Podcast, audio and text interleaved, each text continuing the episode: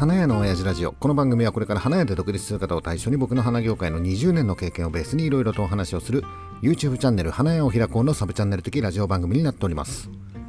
はい、えー本日4月2日いつも通り店長さんと一緒にラジオを収録しております。はい。はい、えーお疲れ様でした。はいお疲れ様でしたね。うん、えー3月お疲れ様でした。3月お疲れ様でいした。や長かったな。いや。長かったね、えー結局ね YouTube もラジオもね3月はほぼ出してない、ほぼ出してないですよね。いやあのねえやばい。ーあのね、えーお店はお店うん。YouTube は YouTube ラジオはラジオ、うん、こういうふうになんていうのかなこうコツコツとさはい。コンスタントに上げていくっていうのがやっぱり、えー人気者になる秘訣なんだよ成功する人は。そうそうそうそう。例えばさ成功する人なんかはもう YouTube はもうやるって決めたらもう,、もうバンバンやるわけだよ、ラジオもバンバンやるわけだよ、で結果みんな出してるわけだよ、おっさんはあれじゃない。こう安定の低空飛行を続けて、うん。うん、いるでしょ、はい。い、やおっさんもね実は毎朝思ってんの。うん。今日は YouTube 撮るよ。店長さんに言うよね。うん。あ店長さんさ今日 YouTube 夜やるからここちょっと開けといてねみたいな。言う。うん。毎回店長さん開けてるんでね。そうなんだけど3月はさやっぱりさお店忙しいじゃん。じゃん。ね。えそうするとさいや朝は YouTube もラジオもやる気満々なんだよ、なんならあれよもうお昼ぐらいまでにはうん。何を話すかとか、はい。具体的なところまでもうシミュレーションまでできちゃってるわけだよ、うん。あとは撮るだけっていううん。感じなんだけどお店がさやっぱ忙しいじゃん。店は忙しいですけど、社長関係あります？配達とか行ってるよ。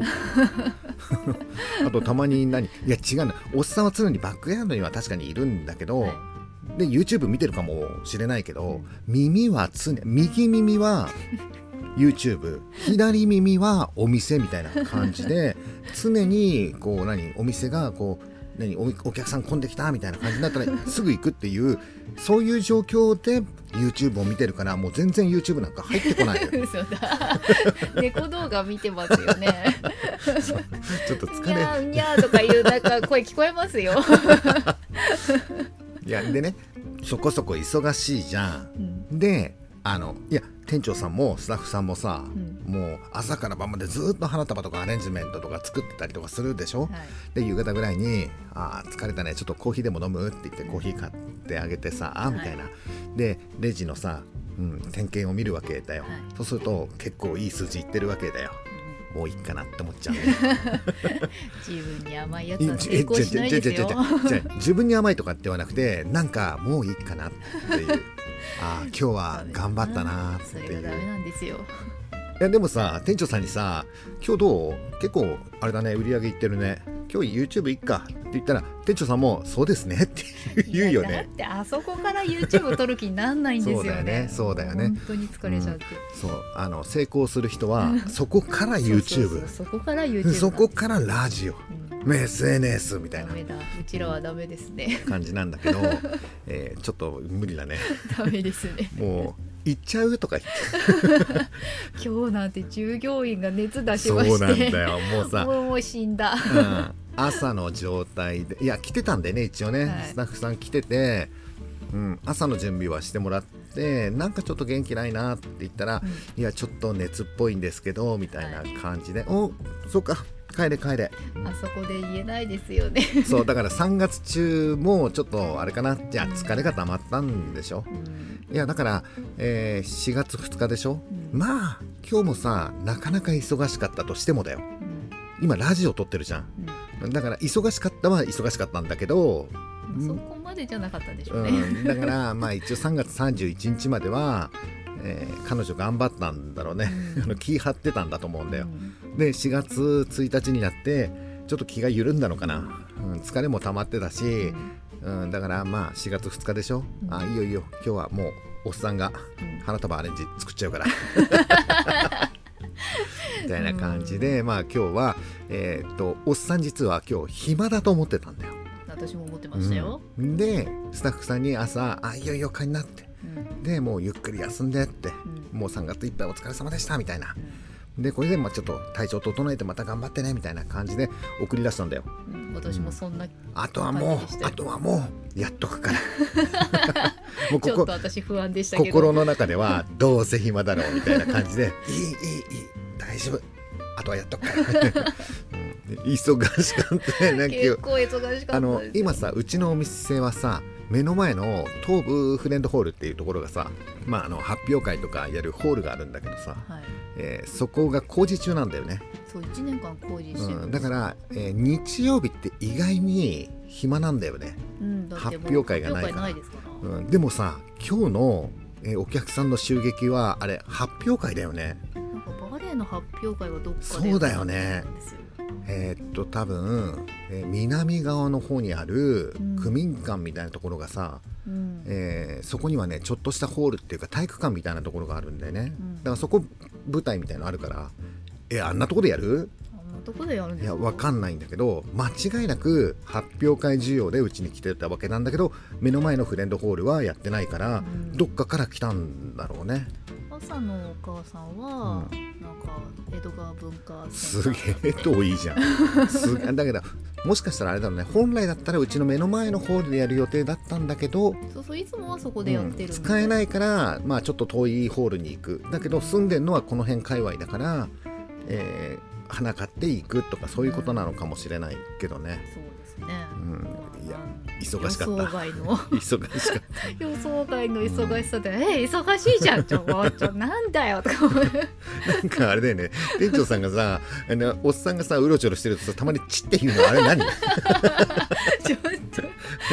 忙しいんだよね。しょうがないよねまあだけどとりあえず今日は、えー6時だからさ、はい。えーちょっといつもよりは1時間営業が短いからね、うん。ああちょっとラジオでも撮ろうか、いやそろそろいやラジオ撮らないとまずいかなっていうちょっと危機感ですよ、えー YouTube までにはちょっといかないんでいかない。んだけど YouTube もやんなきゃまずいんだよね。まずいですよね。うんまあまあうちの本業は花屋だから、うんうん、なんだけどまあやんなきゃまずいよね。まずいですよ。もうそろそろまずいと私もちょっと思ってますよ。えーっとね今日の本題は、うん。まあ本題って言ってもあれよ。もうそこそこ疲れてるから。雑談雑談程度だよ。そこそこ疲れてます、えーっとねまあ一応さラジオでねこれを言おうかなっていうふうに思ったのはうん。せめて花ぐらいは。せめて花ぐらいは、うん。あのお客さんね一人に言われたんだけど、はい。うん。だけど、えー言われたのは一人なんだよ。うん。なんだけどみんなそんな感じがした。言ってはないけど言ってはないけどみんなそんながせめて花ぐらいはみたいな、うん。うん、何を言ってるかっていうとこのさ3月末の、えーまあ、要するに年度末だよね、えー歓送迎会っていうの？うん。あ送別会か。うん。あと離任式とかさ、うん。うん、そういうのがあると思うんだけど、えー今回はね、えーまあもちろん花はねすごく売れた。花はみんな多かったって言うん。ってますよね、あのね単価も実はちょっと上がってる感じがする、うん。えー去年一昨年はまあコロナがあったからっていうのがちょっとあるかもしれないんだけど、えー去年一昨年に比べてかなり売れてる、うん。うん、あと単価も上がってるなんだけど、うん。なんだけどね、えーほらおっさんたちさ YouTube もラジオも忙しいから、もう仕方なくできなかったじゃん。うん仕方なくね、でそうするととりあえず飯食おうかって言って、うん。えー水江の叙々苑とかさ、まあかちょっと行っちゃうんうですよね、ん、ちょっとした居酒屋とかさ。ちょっと飲んじゃうんですよね。行っちゃうじゃない、うん、もう YouTube 絶対撮らないですよね行っちゃったら。とりあえずとりあえず飯食ってさうん。ビールいっぱい飲んだら、まあちょっと YouTube ややるならやるみたいな、うん。もうやらないよね。やらないですよねそれはまあいいんだけどいいんだけど。で、えー3月の末に結構、えー外食っていうかさ、えー居酒屋さんだったりとか、えー、と焼肉屋さんだったり、えー、と定食屋さんみたいなところ、うん、で食ったじゃない、はい、うん、印象としてなんだけどうん、送別会やってなくね？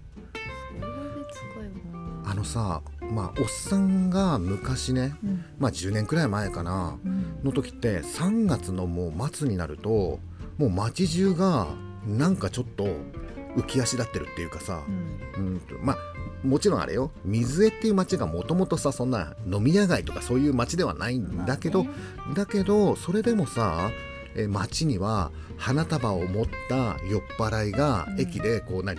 なんかたむろしてるっていうかさ、うん、なんかああこれあれだな送別会の帰りだなみたいなさ、うん。そういうのよく見たじゃん。はい。でも全然なかった、うんうん、まあもちろんさ忙しかったから街には行ってないわけ。池袋新宿渋谷とかは行ってないから、ね。まあちょっと状況はわからないんだけどとにかく居酒屋さんは空いてた、ううんん、どこの居酒屋さんも水江の街の中では空いてたわけ。だよね、でもさ送別会ってさその時期じゃん、その時期です。うん、だからさ送別会やらなくなったんじゃない？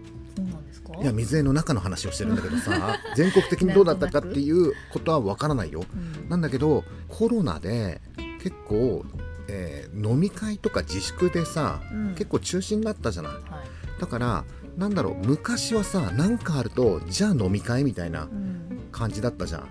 よく会社でもさ仕事終わりにじゃあ先輩がさじゃあ飲み行くぞって言ったらさ、えー新入社員とかはさ嫌だなって思いながらも行ったりとかするわけだよね、でもコロナでさそういうのが一切なくなったじゃん。うん。うん、送別会もさなんかどうなの？送別会で居酒屋でやりますって言いにくくなったのかな？いや今ちょっと収まってきたじゃないですか、うんうんうん。でも不景気じゃないですか。そうなんだよね。それもあるんじゃないですか。そうなんだよね。6月から電気代も上がるみたいだしね。そうそうそう。はい。うんと物価が上がってるじゃん。うん。セブンイレブンのさ半熟ゆで卵があるんだけどさあれさ見るたびに値段が上がってってるんだよ。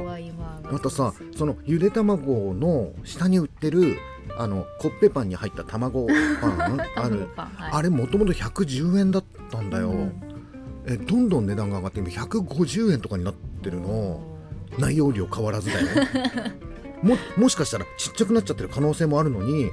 値段上がっちゃってるわけでしょ。ですね。まあガソリンとかに関してはまあ高止まりみたいな感じだけどさ、コンビニがとにかく高くなってるじゃない。はい。えっとサラリーマンっていうのは収入がさ一気に増えるってことないよね。まあ同じですよね。うん。大体ね。でさ物価が上がるとさうん。単純にきついよね。で収入が収入は変わらないんだもんね、ううん電気代が上がるとさ普通にさ使えるお金減るよね。んはい。でコンビニでね何も買うのに高かったらさ、うん。っていう風になるじゃない。何？そうすると、うん。やっぱり景気は良くないのかな。まあ景気があんま良くないっていうのと、はい。あとは雰囲気的になんかこう、えーじゃあ送別会で居酒屋でやりますかみたいな感じの、そういうのがなくなっちゃったのかな。うん。そんな中だよ。はい。せめて花ぐらいは、うん。うん、っていうような注文の雰囲気が伝わってきたわけ。あ例えばさ送別会をやるとするでしょ？で送別会には花はもう必ず用意されるわけだよね、じゃあ例えば1人が3000円の花束もらうとするじゃない、はい。まあ、何人さ辞めるんだか分かんないんだけど、うん。例えばその3000円の花束だってみんなで買うんだよね。そうそう出し合うんでしょ？そうそうそう、あれって。いうことはえその3000円を何人かで割るじゃん、うん。で居酒屋は会費制でやるよね、はいじゃあ居酒屋がまあ今3000円ってことないか。うん1人4000円ぐらいだとするよね、でまあ花代とかで、うん。まあ、4500円とかさ、ううんそんなにな500 5000円ぐらいになるのかな、うん。っていう風になるじゃん、結構な出費だよね。ね。うん、だけど居酒屋でやるのはこんなご時世だからちょっと自粛して、うん。まあちょっと花束ぐらいはみたいな、うん花せめて花せめて花だけ。うん、そうせめて花ぐらいはってなったとするじゃん。はい。そうすると個人の出費はさ、うん。えーさっきの居酒屋で送別会やって花を渡すだと4500円から5000円かかるのがさ、花束だけってなった場合はさまあ500円。500円とかだよね。じゃあちょっと1000円ずつ出しとく？みたいな感じになって単価が上がるみたいなこともあるかもしれないっていう。そうね。ううんんだから今までは居酒屋さんで花を渡す時の単価ちょっと低かったなっていうふうに思ってたのが今回、えー花束の単価が上がったっていうのは、うん。えー居酒屋さんの分のお金が花に回ってきたのかなっていうような、うん。えーよくおっさんはね、えー衣食住に絡んでないものはダメなんだよみたいなことを言っていて、そんなことないよ。衣食住花なんだぜっていううん。必需品なんだよっていううんふうに言ってるよね。はい。もうさ居酒屋さん行かないってことはうん。順番変わったな。衣食住の食のところ花入れ替わってない？いい花住食？っていうぐらい。せめて花ぐらいはってことでしょ？うん。だからこの「せめて花ぐらいは」っていうのっていうのはさ結局どんなに不景気でも花ぐらいは渡そうよっていうことになるとそう花開けないとなんか送別っぽくならなくそうないですか？だよね。居酒屋行かなくても 花渡さないと送別にならないじゃん。ね。うん、だから必要なものっていうことでしょ、うん。居酒屋は別に特に必要じゃないものになるってことでしょ？そうすね。う、ん、だからさここ最近えー YouTube やラジオでもよく言うんだけど、うん。フラワーギフトのお店うん。いいよねやっぱりね。あのよくさ、うん、花屋さんっていうのは忙しい時期と暇な時期があるよっていう話をするでしょ。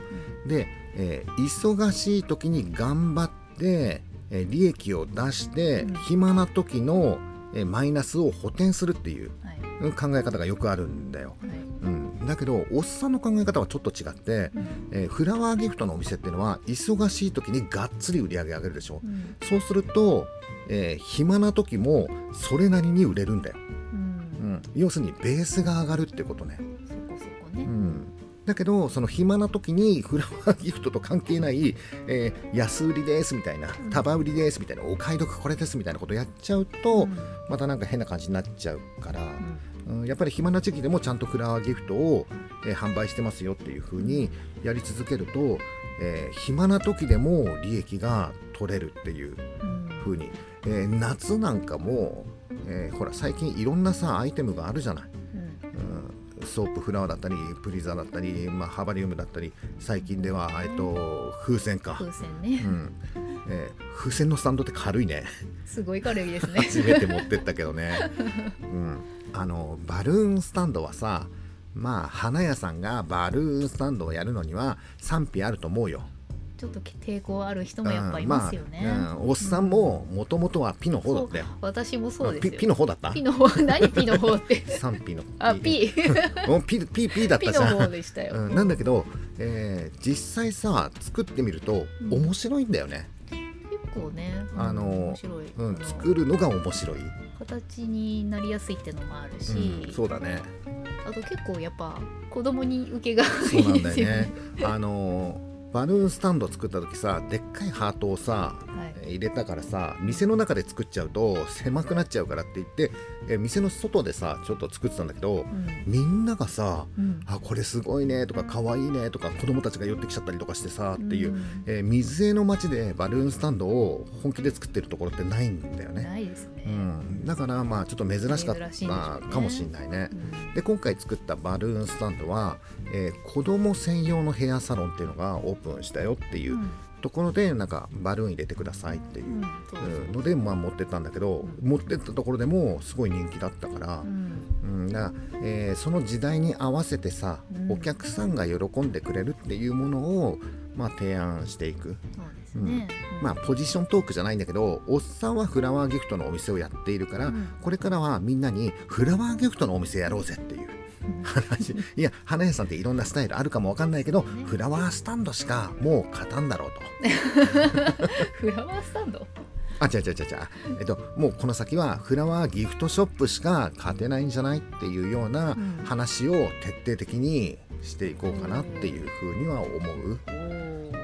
ミカサさんと敵対しますけど、えーっと、そう？そうだよね。うん。じゃあ、フラワーギフトショップの方がいいんじゃないかなぐらいにしとく、うん、いやだけどね、あの例えばさ、えー花屋チャンネルのミカサさんのお店っていうのはさ、はい。まあ量販タイプのお店なんだよね、うんえーまあいいものを安く販売するっていうスタイルなんだけど、えー基本的にねおっさんの考えはねあの、えービジネスモデルはすごくいいと思うんだよ、うん。ただ真似っこできないじゃん、うん。えそこそこさ初期投資必要じゃん。ストッカー今いりますか、いるよね。うん。あと作業場もいるでしょ。うんあとは、えーなんかマシーンもいっぱい必要だよね。マシーン。タバリンとか、えーハトーレとかさ、うん、あとは目利きとか結構必要じゃない？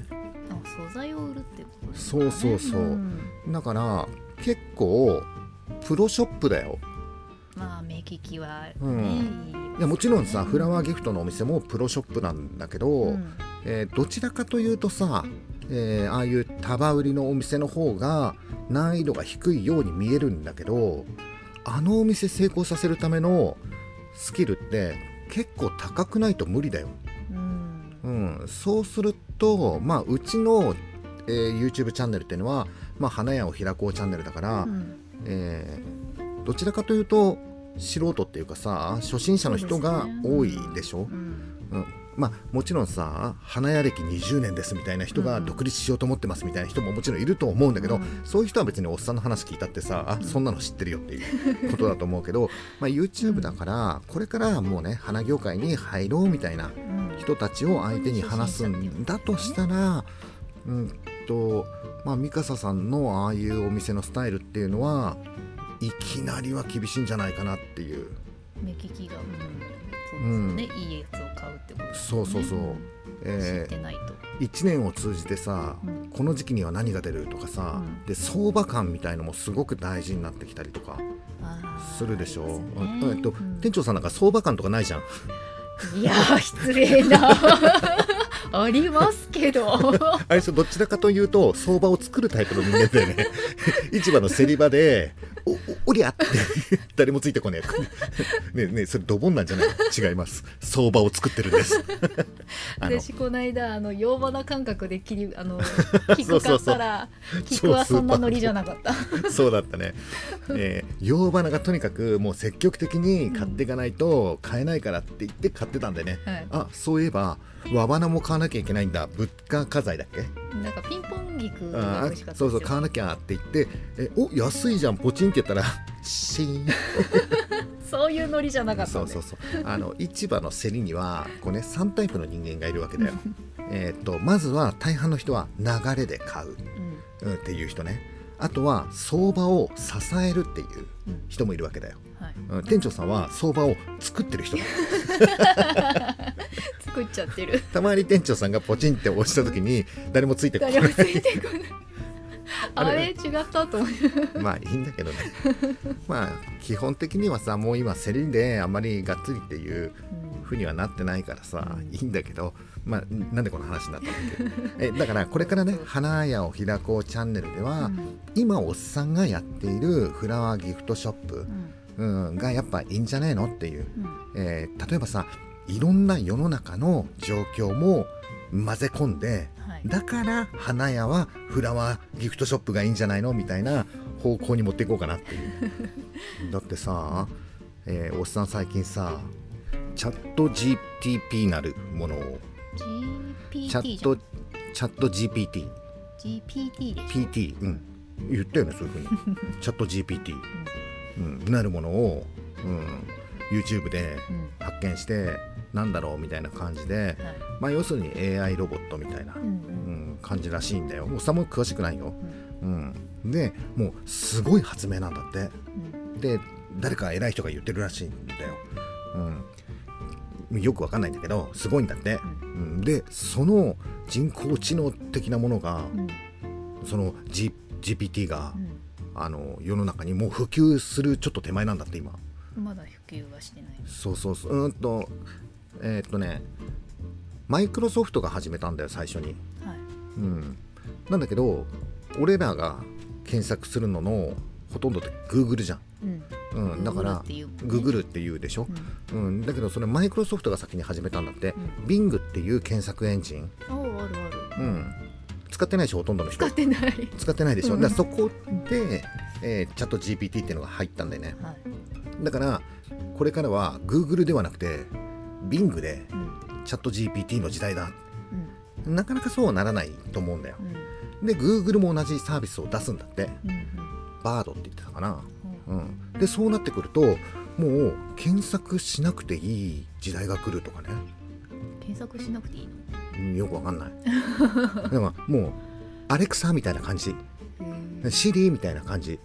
うん。なんだけど、えーそのえ GPT っていうともうすっげえ言葉が返ってくるんだってもうその中に超詳しい人がもういるんじゃねえかっていうぐらい対話形式のなんかうんあれになるらしいよ、うん。うん、でそうすると、えーテキストで返ってくるんだって、うん。うん、例えばさメールが来るじゃん。うん。でそのメールをそのチャット GPT にうん。そのメールを入れるんだよ。うん。ただ入れるだけだよ。うん。そうすると返信してくれんの。えあ返信してくれはしない。返信の文章が、文章を考うんえてくれるの、考えてか勝手に考えてくれる、うん、メールってさ、うん、もうあんまりやらないんだけど、うん。結構仰々しいじゃん。うん何々ね。何々様いつも大変お世話になっております。株式会社東京リュースの浅場学でございますみたいな感じ。ね。そう結構気使った文章を書くのめんどくさいですよねなんか、でそのメールの本文を入れると返信が返ってくるんだってでそれをちょっとみ読んで、うん。あそれでいいなと思ったらそれをコピペして貼っつけて返信ってやっちゃったらもうとかね、うん、そんなことはもう当たり前なんだって。なんかねもうそういうとこじゃないらしいよ。エクセルエクセルってさうん。要するにワードエクセルパワーポイント、うんうん、みたいなのって、えー使ったらそんなに難しくはないんだけどやっぱりとっつきにくいじゃん、ん。だけどその、えーワードエクセルパワーポイントの中にその GPT みたいなものが入るんだって、うん。人工知能が入るんだって、はい。そしたら分からなかったら今まで誰かに聞いてたじゃん、うん。ググってたじゃん、違うの。そのもうパワーポイントエクセルワードに聞けばいい。こうしてって。そうそうそう。で聞くとそうそうそうそう。そうするともう表計算できちゃってる。んだってとかで絵も描けるしうん。音楽も作れるしうん。小説も書けるんだってもう何でもできちゃうんだって。うん。だから世の中のなんかホワイトカラーの人たちいわゆるサラリーマンの人たちの仕事が奪われるみたいなことでうんすごい今世の中の一部の人が、一部の人。イーロン・マスク。うん、がもう騒いでてどれくらいすごいかっていうと開発をやめようっていうぐらいもうやべえぜってえっと今までも今までもね開発をやめようぜっていうようなテクノロジー的なものって何個かあったんだって。えっ、と何あれ？クローン。あクローン。クローン。これやばくね？みたいな、うんうん、ちょちょっとククローンちょっと待って。一回開発研究やめて。うん。でルール決めようぜ。みたいな、うんなんかそんなようなレベルなんだってっていう、なんかほら映画でさようん。くさ、あコンピューターにさうん、うんとあれでしょ？えっとコナン君コナン君の映画のさあのあれだよね。えっとあのベーカー界の亡霊。うん。なんか人工知能が勝手に人間を支配しちゃう支配しちゃうっていう、いあなんかあれでしょ、うんよくあるやつうん、でね、ああいうのとはまたちょっと違うみたいなんだけどね。違ううん、なんか、えーっと人工知能ってあれでしょ？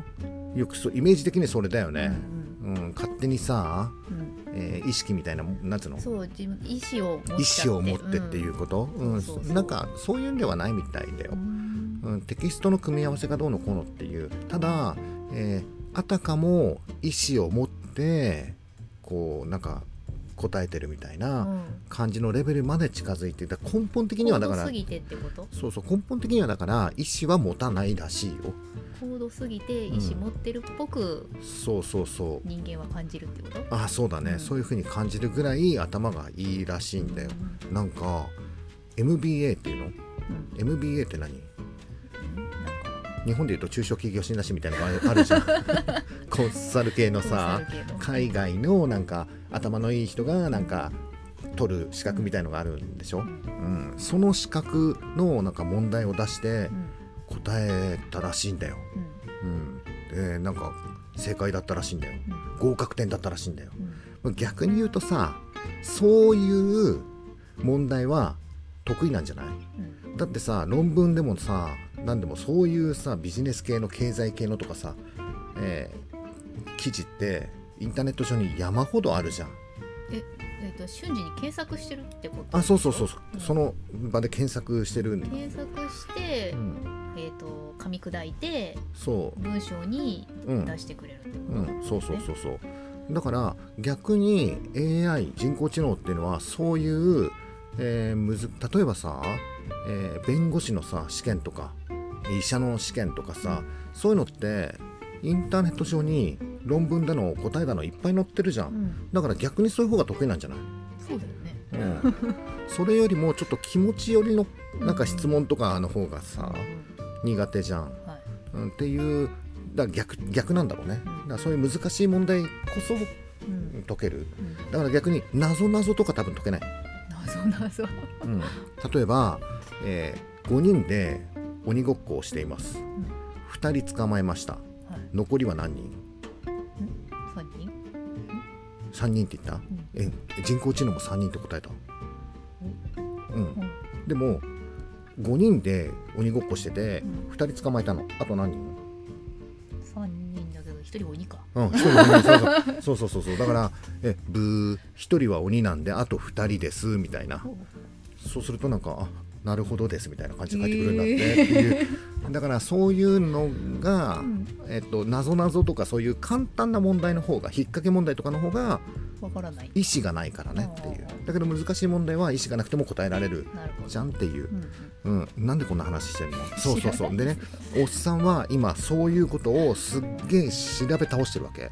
でなんでこんなことをやってるかっていうと、えっと、AI ではえいろんなことができるようになって、え仕事が奪われるっていうよりも、えまあ代替されるっていうの、うんうん。うん、例えば今まで、えーパソコンのプログラミングをやってる人いるでしょ、はい。うん、その人はプログラミングのことを分かってるからプログラミングの仕事ができてたんだけど、うん。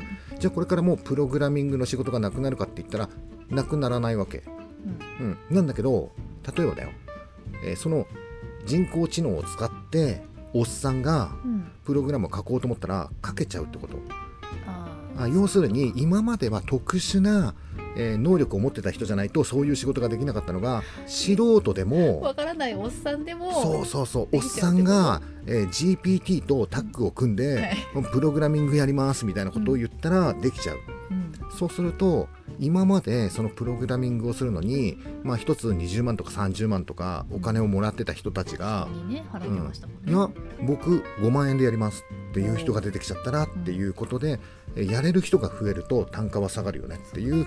ようなことが起きるよっていう、あうん、だから実際に、えーよくさ YouTube とかで、えー人工知能がなんとかだとなくなる職種ベストなんとかなくなるんじゃなくて単価が下がるっていう単価が下がるから、えーそれだけで食っていくのは大変になるんじゃないっていうようなことだと思うのね。ただのおっさんで大丈夫になっちゃうってことだもんねそうだね。ただそうだね。うんこのただのおっさんさ、そこそこパソコン知ってんだよ。あのいやあの専門的な人とは全然違うけど、そこら辺の花屋さんよりおっさんパソコン結構詳しいと思うんだけどだっ、てさ社長うがんプログラミングやってっていうそのし何？うん、あれに言えばいいんでしょ？アレクサ、アレクサに 人工知能。GPT に、GPT に、うん、言えばそうそうできるんだって。うん、だから絵も描けるし何何もできるしみたいな感じで今調べ倒してるのはなんでかって言ったら花束作れるかなっていう。アレンジメント作れるかなっていう。配達できるかなっていう。もう調べ尽くした。うん。もう調べ倒した。だけどフラワーギフトショップだけ生き残った。もう残念ながらもう他の業種みんなもうね単価下がっちゃってる もう素人参入。変なおっさん参入。変なおっさん参参入、なんだけど花屋さんだけはいけるっていう確信を持ったのね。だからさっきも言ったんだけどこれからはフラワーギフトショップがいいぜっていうのをみんなに伝えていくうん。情報発信をしていくみたいな。確証を得ちゃったんだあそうそうそうそう。っていうような話をしていこうかなっていうののために今一生懸命勉強をしてる、うん。うん、別にと人工知能で、えー調べてうん。何そういう系のプログラミングの仕事したら儲かんじゃねえかなみたいな。そういうんじゃない。例えば、えーこの GPT 使って小説書いたら売れるんじゃねえかなとか、うん。あとは別のソフトを使ってイラストとか、えーなんか写真とか音楽とか作ったら儲かんじゃねえかなみたいな、うん。みんな思うのそれうん。みんな思うの。でみんな思うことはもうやってもダメなの。だからあえてやらない。おっさんはどんなにすごいテクノロジーが出てきてもイノベーションがもうすごくても何？イノベーションがすごいってあるの？わかんないけどあえて花をやる。あえてのあ花えて花。だってこれからみんな花や業界に入ってくるぜ。うん。今のうちにちゃんと椅子に座っておくっていう、うんことが大事なんだぜっていうような話を YouTube やラジオでしていこうかなっていう。それが今のおっさんの使命だな。もう、うん、今のおっさんの使命だな。もう使命感を持ってやっていく。まあね最近さ。YouTube 出してないうちになんかね、そうそう YouTube とかさラジオとかやってないじゃない、はいアウトプットしてないじゃん、要するに吐き出してないから、どんどんインプットされてるわけよ今。いろんなものが。でそれがもう頭の中でもうごちゃごちゃになってるのかもしれない。早く適度な吐き出しをして、そうです通常モードに戻していかないと あいつ変なやつだな言われちゃうから。偏ってるって思われて そうだね。さあ、えー今日は久々のラジオで、あれだなちょっととっちらかったな。なんかいろんな方向に行きましたよ。うーん何の話したんだっけね、うん、なんかおっさん人工知能とかチャット GPT がどのこうのとか もうなんかちょっと変なやつになっちゃったよみたいな。ね。話になっちゃう。まあちょっとね忙しかったから。もうね今までインプットが過ぎたからね、うん。うんちょっとずつちょっとずつこうやって吐き出していって通常モードに。来週からはいけますか？そうだね。来週ぐらいからまたちょっと YouTube と、まあラジオで、適度に吐き出していって、すね。通常のおっさんに戻していく。今かなり頭でっかちになってるからね、うんまああとは3月の、まあ、疲れも溜まってるからちょっとずつねちょっとずつクールダウンしていって、えー4月の半ばぐらいで、まあ、1回お店も休んでさ、はい。えーそっからは今度母の日、うん。えー今年の母の日は5月の14日だから長いんだよ。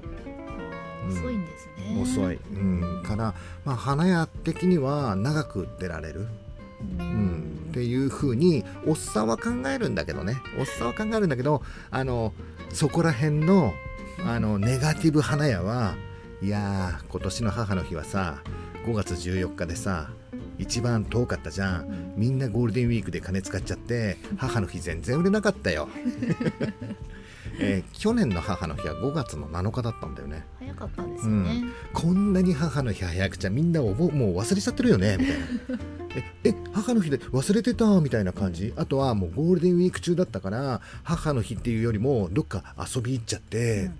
母の日売れなかったよねみたいな。母の日はいつがいいんでしょう？みたいなダメだダメだ。今ちょっとあのトゲがある。